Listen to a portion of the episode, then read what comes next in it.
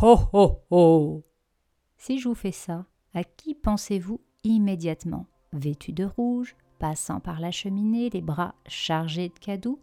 Ma question est assez simple. Est-ce que vous croyez au Père Noël? Et connaissez-vous son histoire? Moi, c'est Aude Jatteau. Je suis hypnothérapeute. 2012, c'est l'année où tout a basculé. Minimalisme, zéro déchet, alimentation saine et développement personnel sont devenus les piliers de mon bien-être. J'aide maintenant les femmes à s'épanouir et à changer de vie, revenir à l'essentiel, oser être soi. Tout le monde connaît le Père Noël.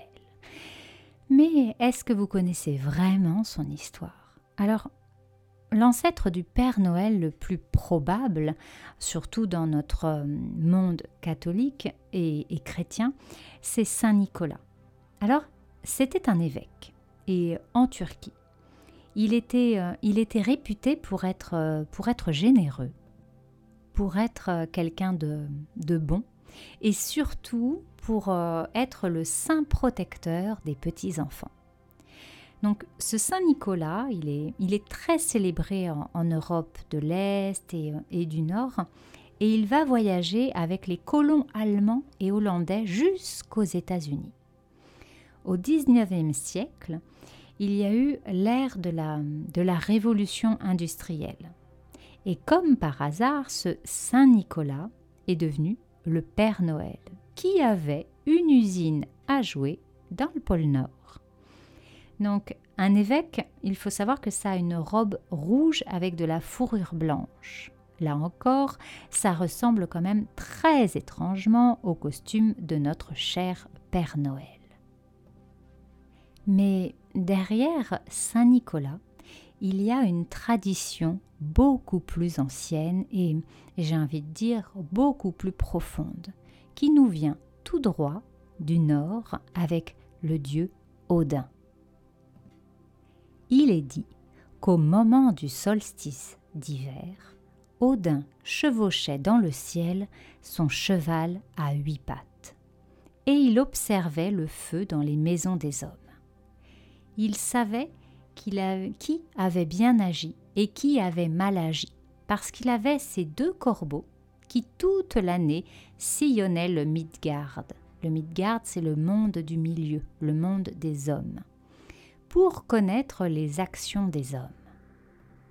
Souvenez-vous dans la mythologie nordique qu'il existe un grand grand arbre, l'arbre du monde qui se nomme Yggdrasil.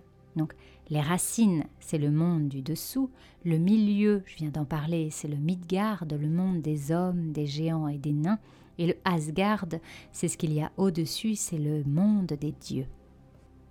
Alors, grâce à ces deux corbeaux qui sillonnaient et parcouraient notre monde pendant toute l'année, eh bien, Odin, il était capable de savoir si vous aviez fait le bien ou si vous aviez fait le mal. Et du coup, il connaissait les actions des hommes il est dit que les petits-enfants prenaient leur paire de bottes et mettaient du foin à l'intérieur. Et ils posaient ces bottes devant la porte pour le cheval d'Odin, en espérant avoir au petit matin un cadeau laissé par Odin. Si l'on avait mal agi, on devait se contenter d'une poignée de cendres. Mais Odin n'était pas seul. Il y avait aussi un de ses fils qui, lui, avait un char, un, traîneau qui était tiré par des boucs. Et c'est Thor qui chevauchait alors avec son père. Enfin, pour compléter cette histoire, il faut rajouter un troisième personnage. Le troisième personnage, c'est le fils d'Odin, et il s'appelle Emdal. Emdal, c'est le gardien du pont qui mène jusqu'au domaine des dieux, le pont qui existe entre le Midgard et le Asgard. Son château était au nord, parce que le nord représente la sagesse. Et c'est pas pour rien qu'il est au nord. Hein. D'ailleurs, ne dit-on pas garder le nord. Ce qui est très intéressant, c'est que l'union de ces trois dieux nous donne des éléments plutôt importants sur notre cher Père Noël, en sachant qu'Odin était un dieu barbu, père de tous. Thor, il avait son traîneau, et Emdal, il habite au pôle Nord. Et du coup, notre, cher Père Noël, c'est euh, vraiment le représentant de, l'abondance et de la richesse de la terre. Alors, pourquoi est-ce que c'est aux enfants que l'on offre quelque chose? Eh bien, très simplement, je pense parce que les enfants, ce sont nos graines d'avenir.